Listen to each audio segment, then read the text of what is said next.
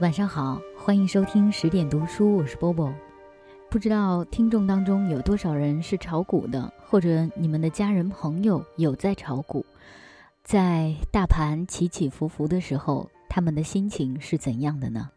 今天给大家带来的就是一个虚构的故事，但是我相信很多炒股的人可能在听完以后，心里多少会有一点五味杂陈吧。这篇小说的名字是《跳楼者王自梅》，作者虎皮妈。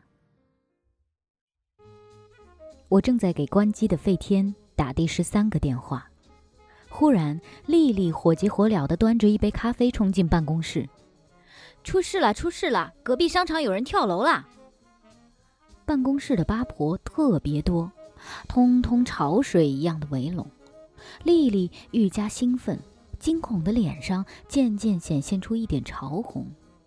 哎呦，吓死我了！吓死我了！刚刚去买咖啡，就看到里三层外三层都是人。我一问，就说有人跳楼了，六楼跳下去哦。丽丽奋力地扒开人群，挤到二楼扶杆前看了一眼，尸体已经被抬走了，地面徒留一大滩血。不行了，我晚上一定要做噩梦了。丽丽拍着胸口。不一会儿。丽丽更新了朋友圈，这时候才知道活着真好。我看了，心里却别别一跳，给费天发消息。不管怎么样，活着就好。之后我才知道，那个在我办公楼隔壁商城跳楼的，就是王自梅。我认识他。王自梅是小时候老房子的邻居，因为她和我爸爸是同辈，所以我有记忆以来都喊她嗲娘娘。娘娘是吴方言里对姑姑的称呼，而嗲是说王自梅真的是从来自我感觉很好、很会发嗲的一个人。大概是我幼儿园中班的时候，有天回家上到二楼。发现隔壁王婆婆家里人声鼎沸，好像挤进去了一整条弄堂。一片喧闹中，忽然听到一个清脆娇嗲的声音传来：“杜青阿姑，侬回来了呀？这个就是芬芬呀！哦哟，长那么大啦！”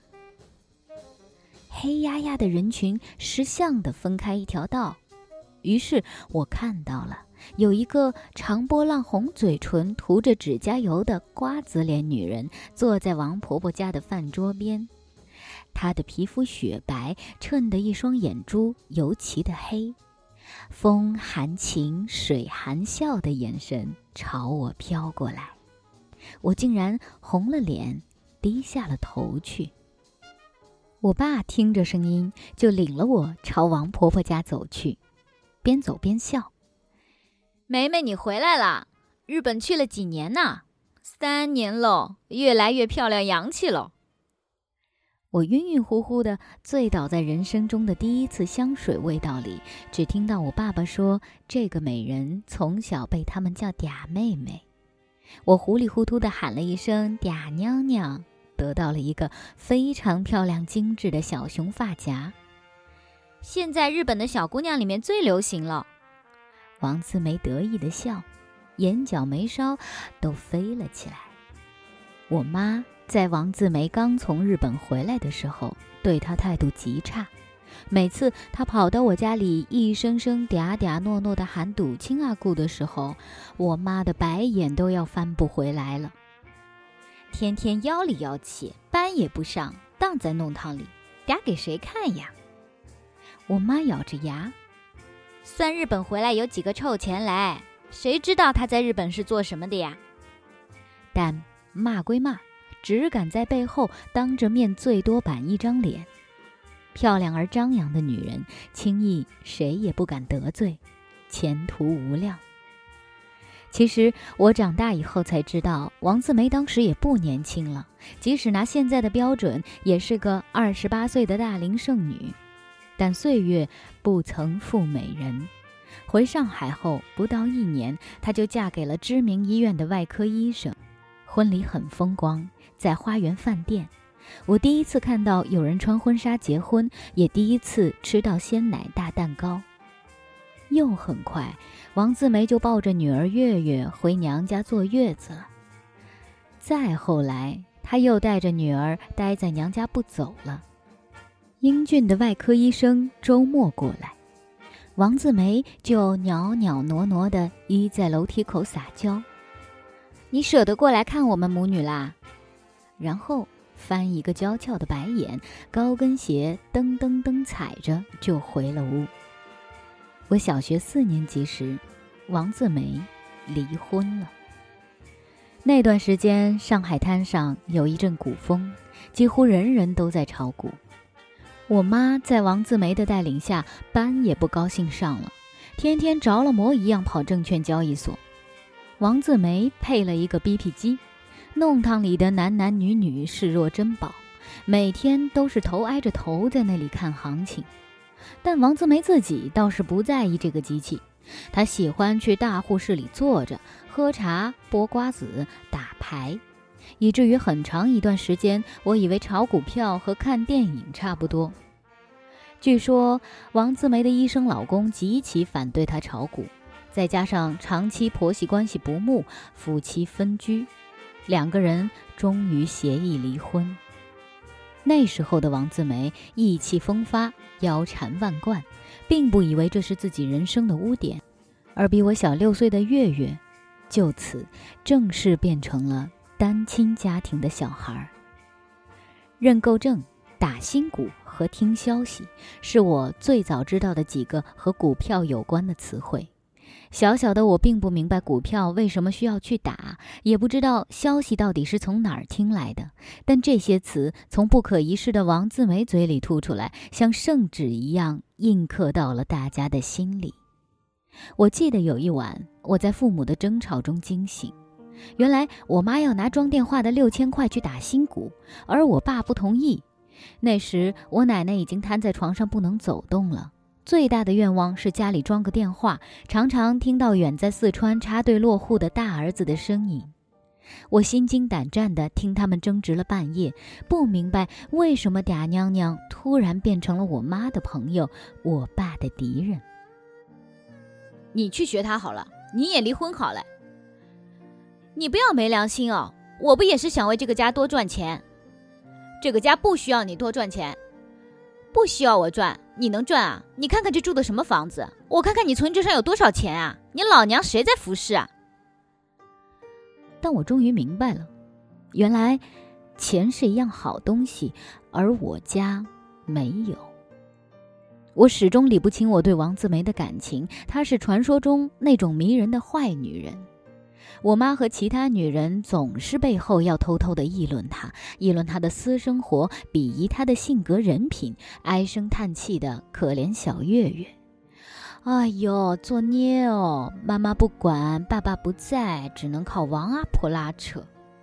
但当了面，又要巴结她，用她的 BB 机，听她的消息，受她的小恩小惠。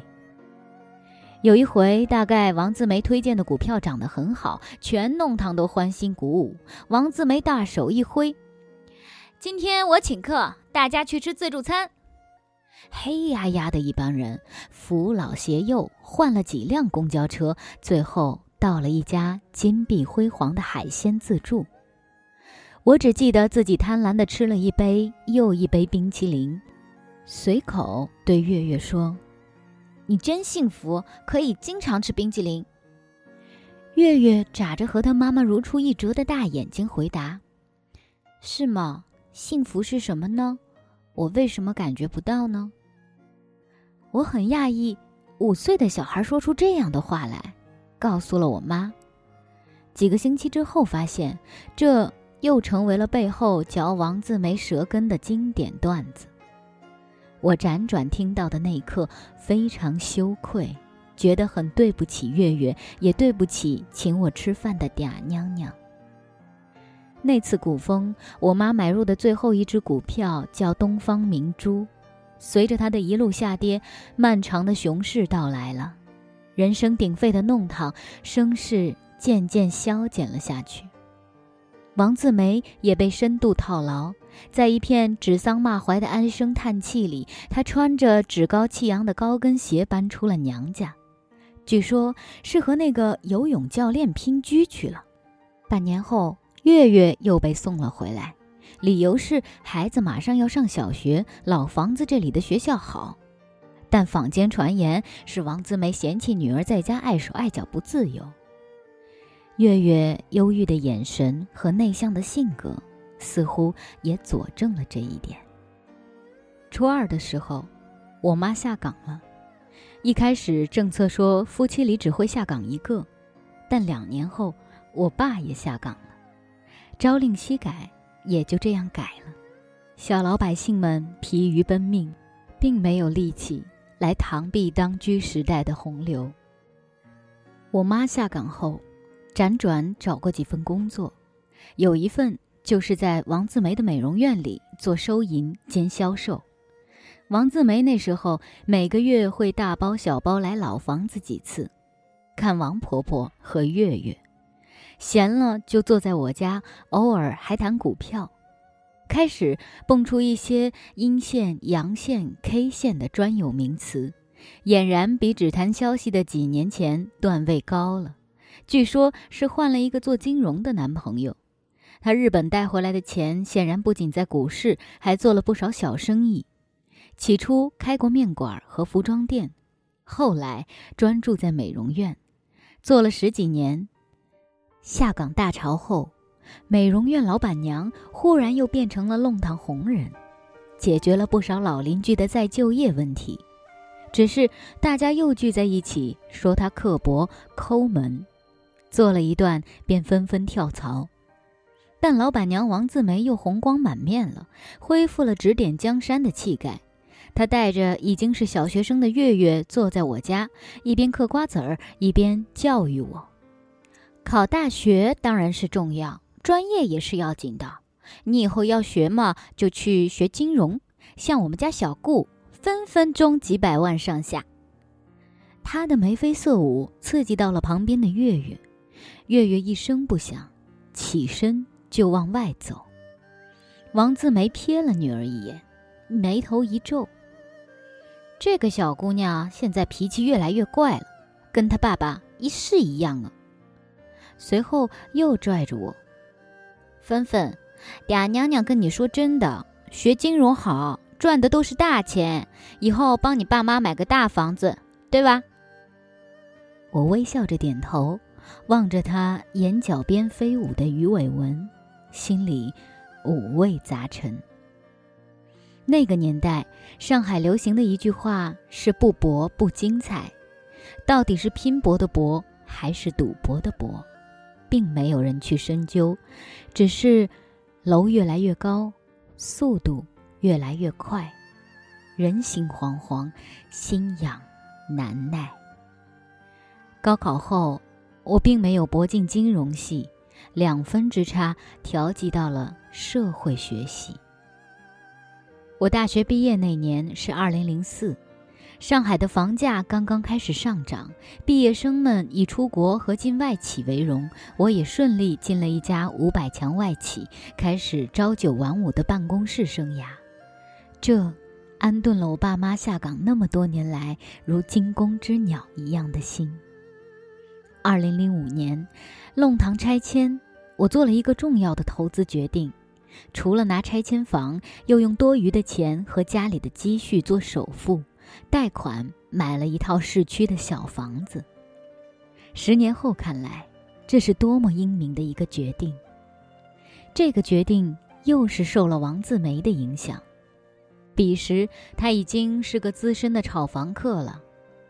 买房子肯定是要买房子的，上海的房价肯定是要涨的。不相信你们看看香港呢，香港的房价那高的离谱啊！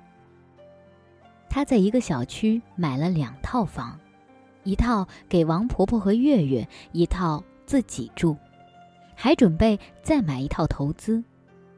但人到中年的嗲娘娘也有烦恼事。月月现在跟我一点都不亲，她偷偷跑到我家来抱怨，而且脾气性格吧跟小时候一点都不一样了，我根本不能说他，一说他就要跳起来，比我还凶呢。我妈只好安慰他：“青春期都是叛逆期，很正常的。成绩嘛，一塌糊涂。”王子梅叹气：“考大学也不用想了，以后有你家芬芬一半出息就好了。你自己小时候读书就读不好，还说女儿干什么？”我爸在旁边插嘴，他笑起来，飞一个媚眼。赌青阿姑，这种摊台的事情你好不要讲了呀。虽然笑起来的时候美人余威仍在，但早就不是全盛时期的面貌了。二零零六年，月月在高三时被王自梅送去了澳洲读书。据说，是托了已经荣升副院长的月月爸爸在澳洲那里的亲戚。同年，我遇到了费天，比我大三届，学金融。零七年我们结婚的时候，请了以前的老邻居王自梅也来了。敬酒敬到那一桌，发现他正高谈阔论这轮牛市，并翘着兰花指准备去环游世界。你是做基金的呀？王自梅看到费天，两眼放光。哎呀，你也要叫我一声娘娘的哦！我们以后要好好聊聊的。二零零八年，汶川地震，北京奥运，金融危机，上证指数从五千五百点跌落到一千六百多点。好在零七年时，我和费天把大半积蓄拿出来结婚买房，侥幸躲过一劫。而王自梅似乎就没有那么幸运。据说美容院的生意已经不好了挺长一段时间，加上现金都套在股市里，月月在澳洲又要用钱，她就结束了生意，又卖了一套房子，搬去和王婆婆一起住了。吃吃喝喝、游山玩水的日子并没有过多久，厄运就降临到了王自梅头上。二零零九年初，王婆婆被诊断为老年痴呆症。有一天，我回娘家，正好见到王自梅也来找我妈，客气的一笑里，神情非常疲倦。有什么办法呢？现在真是样样都要自己操心了。她叹气，养老院也不收，保姆又难请，只好我自己看了。我妈安慰她：“你运气也算好了。”我玩了半辈子，你看看我，前面嘛伺候芬芬奶奶就伺候了十来年。王自梅苦笑，尖尖食指上的指甲油已经剥落一半，而没有焗油的头发里露出了一大片一大片的灰白。我心下恻然，嗲娘娘也老了。然而，生活永远都有变得更坏的可能。有一天，保姆休息，王自梅搓了通宵麻将。第二天回家，发现家里煤气泄漏，王婆婆已经倒在客厅近十个小时了。警察后来推断，王婆婆可能开了煤气准备做晚饭，但之后又忘记了，造成了煤气泄漏。王婆婆葬礼那天，我请了假，陪着爸妈一起去。王自梅披麻戴孝，神情木然。而从澳洲赶回来的月月在一边哭得撕心裂肺。盖上棺柩的那一刻，月月死死扒住，一声声哭得几欲昏死过去。王自梅上去拉女儿，却被月月一个反手耳光打倒在地。你配做人妈妈？你配做人女儿吗？月月双目通红，咬牙切齿。我没有你这种妈妈，我跟你断绝母女关系。王自梅慢慢直起身，不言不语。不一会儿，生生吐出一口血来。二零一二年年底，我儿子菲菲出生了，是一条小金龙。王自梅来我家看过一次，包了一个不大不小的红包。我看他整个人容光焕发，好像突然年轻了二十岁，非常惊讶。之后就问我妈：“嗲娘娘去整容啦？”我妈撇着嘴点头：“是呀，什么割眼袋喽，光子嫩肤喽，打这个酸那个酸喽。他现在不要太潇洒哦，生意也不做了，女儿也不认了，天天搞点理财，花钱大手大脚的。随后又压低了嗓门，似笑非笑地说：“那听说找了一个不到四十岁的小白脸。”咦，那个风光的坏女人又回来了。费天心心念念要自立门户，回家越来越晚，应酬越来越多。我白天上班，晚上奶娃，内外交困，仿佛一个浑身充满了负能量的单身妈妈。争吵、冷战，再争吵，再冷战。夫妻间不多的见面时刻，我们都用来相互憎恨。我妈坚决反对离婚。说：“你想离婚就离婚啦，看看那个王自梅。”我反唇相讥：“王自梅怎么了？我觉得她日子过得很好，一辈子潇洒的很。”我妈急了：“那你看看他家月月，大人顾自己痛快，苦的都是孩子。”我继续不以为然：“切，不快乐的家庭环境比单亲家庭给孩子带去的创伤更大。”我妈摇着头。快乐的家庭环境，有几个一辈子快乐的家庭环境啊？你不要给自己的不负责任找借口。老公当初不是你自己找的啊？老公当初确实是自己找的，只是时光变了，我们变了，我们对对方的期望也变了。不死不活的又拖了两年。菲菲长大了，会说话，会走路，朝着我笑的时候，背后发出天使般的光芒。有段时间，我忽然发现我们的银行户头里多了一大笔钱，问费天，他说：“哦，最近股市赚了一点。”所以，他心里还是有这个家的吧。一四年的时候。我觉得周围空气都开始变化，到处都是饥渴的钱的气味。创业，周围的人都在谈创业。外企大幅缩减开支，很多撤出了中国。最好的毕业生不再去投行咨询，不再出国留学，都纷纷下海，闯入了创业的洪流。饭店里、咖啡厅里，到处都是在谈项目的人，每双眼睛都炯炯有神，背藏着。光芒万丈。我又想到了那句话：“不搏不精彩。”到底是拼搏的搏，还是赌博的博？我妈又开始做股票了。一开始说零八年跌怕了，这次小玩玩，但止不住他一轮一轮越投越多。到了后来，就连我爸都在微信里转这一轮的政策牛市有多强劲，一个十年牛市的时代到来了。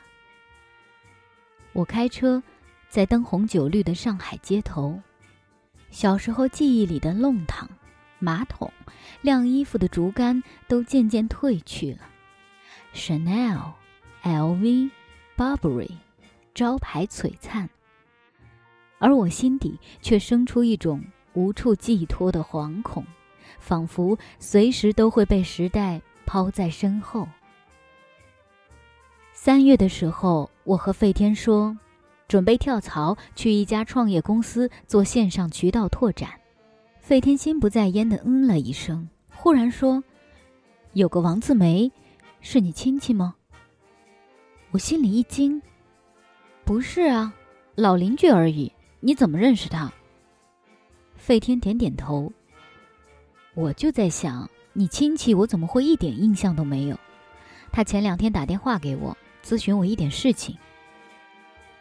王自梅在本轮行情里斩获颇丰，有券商打电话给他推荐融资融券业务，他心动又怕踩不准行情，想了一圈，竟然想到我老公是做金融的，七拐八拐也能让他联系上。你怎么跟他说的？我有些惴惴不安，就稍微给他说了两句这个业务，正规渠道，危险性不高，但什么都不懂的，我也不推荐他做杠杆。你亲戚嘛，还是保险点。费天回答：“他什么都不懂吗？”我疑惑地问：“王自梅可是二十年前就开始带领大家炒股的呀？”费天蔑笑一声：“他能懂什么呀？”但过一会儿又说：“但心蛮野，杀气大，连房子都卖了。”王自梅这次真的是破釜沉舟。前几年，几个老邻居接连得了癌症，不抽烟的得肺癌，身体强壮的得肝癌，每年体检的得肺癌、淋巴癌、乳腺癌、直肠癌。王自梅认定是中国的环境造成的，于是他下定决心要移民。六月十九日，周五，第一次暴跌三百零七点。王自梅加了我的微信，说费天不回他电话，让我问问费天大事如何。我哑然失笑，原来现在他听消息听到我这里来了。但其实从那时候开始，我也不大能联系上费天了。他们一个团队在宾馆开了房间，日夜盯盘，偶尔才回我一个消息报平安。我们的银行户头和理财户头里所剩无几。费天这次，不论公司，都是满仓。王自梅的朋友圈里都是各种积极消息，利好来了，利好来了，十年牛市就要开始了。六月三十日，惊天逆袭，王自梅微信上给我发了一个八十八元的红包，说：“大家红起来，发起来。”但大跌还是来了。七月七日，千股跌停。晚上加班到一半，忽然接到王自梅心急火燎的电话：“芬芬，你能借我点钱吗？我要交保证金。”我为难地说：“嗲娘娘，我家里的钱也都在股市里呀。”王自梅急道：“你有多少借我好吧？我给你利息呀，你要几个点都可以。我要再备一百万，还缺五十万，你当时给嗲娘娘救命好吗？”我心里一团乱麻，费天又是两天没有音讯。我爸妈在家对着孩子看着看着就唉声叹气。我左算右算，实在挪不出钱来。两万，你就借我两万可以吗？算我求求你了。王自梅哭出来，我只好从支付宝里转账了两万块。七月八日一早，我就给费天打电话，一次、两次、三次、十次，全部没有人接。接着，我就得知隔壁商场有人跳楼，再接着有警察找来问我认不认识一个叫王自梅的女人，我是她生前最后联系的几个人之一。七月八日早上十点半，王自梅被强行平仓。损失近千万。十点五十二分，他从商场六楼一跃而下，结束了他五十六年的人生。七月九日，王自梅的血迹刚被清理干净，股市便开始绝地反弹。有人在隔壁跳楼已经成了旧闻，办公室里关心的变成是否应该进场抄底。我联系上了斐天。电话结尾提了一句王自梅的事。他的反应是：跳早了，如果等到今天，可以再入市。今天他做配资的朋友电话已经被打爆，很多都是之前被强平出局的，还是想用杠杆翻本。有赌未必输，费天说。有赌未必输。我在心里倒吸一口凉气。一个生命消失了，消失的时候再轰轰烈烈，很快便如流星划过长夜，不留一丝痕迹。亲戚或余悲，他人亦已歌。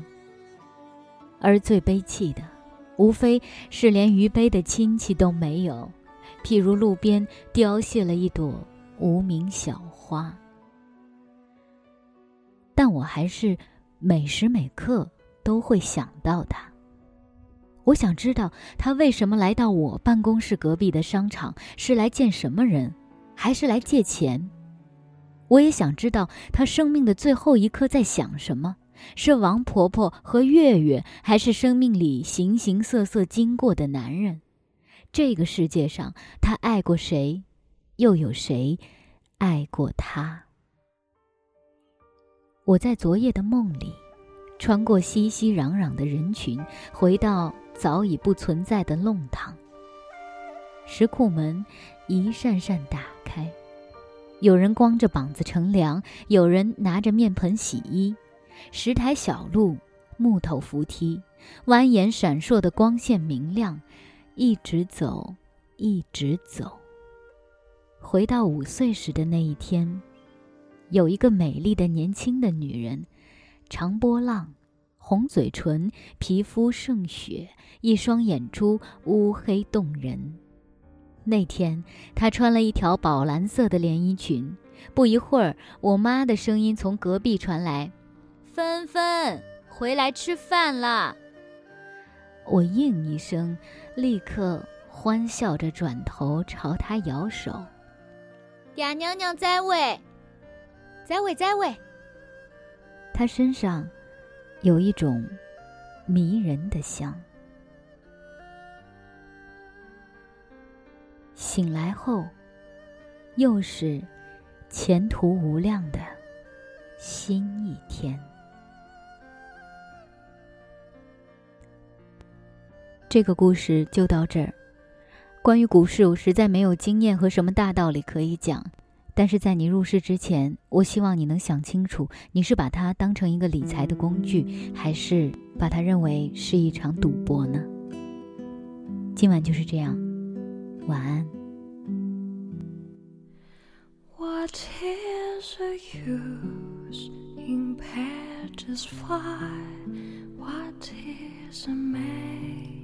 eyes and desire the word walks on.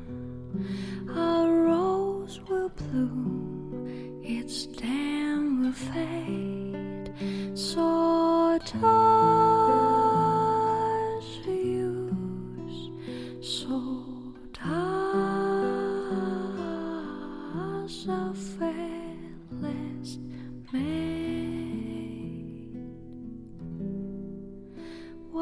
Hey.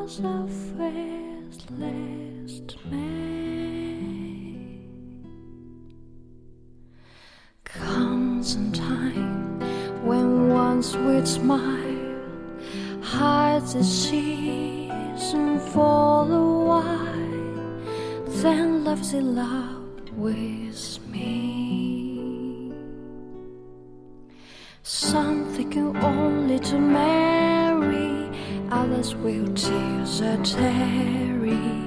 Mine is a very best parry. Cupid rules us all. Caper the caper, sing in a song. This will come soon to hush us along. Sweet than honey and bitter as a goal. Love is a task and it never will pull. Sweet than a honey and bitter as a gold. Cupid he rules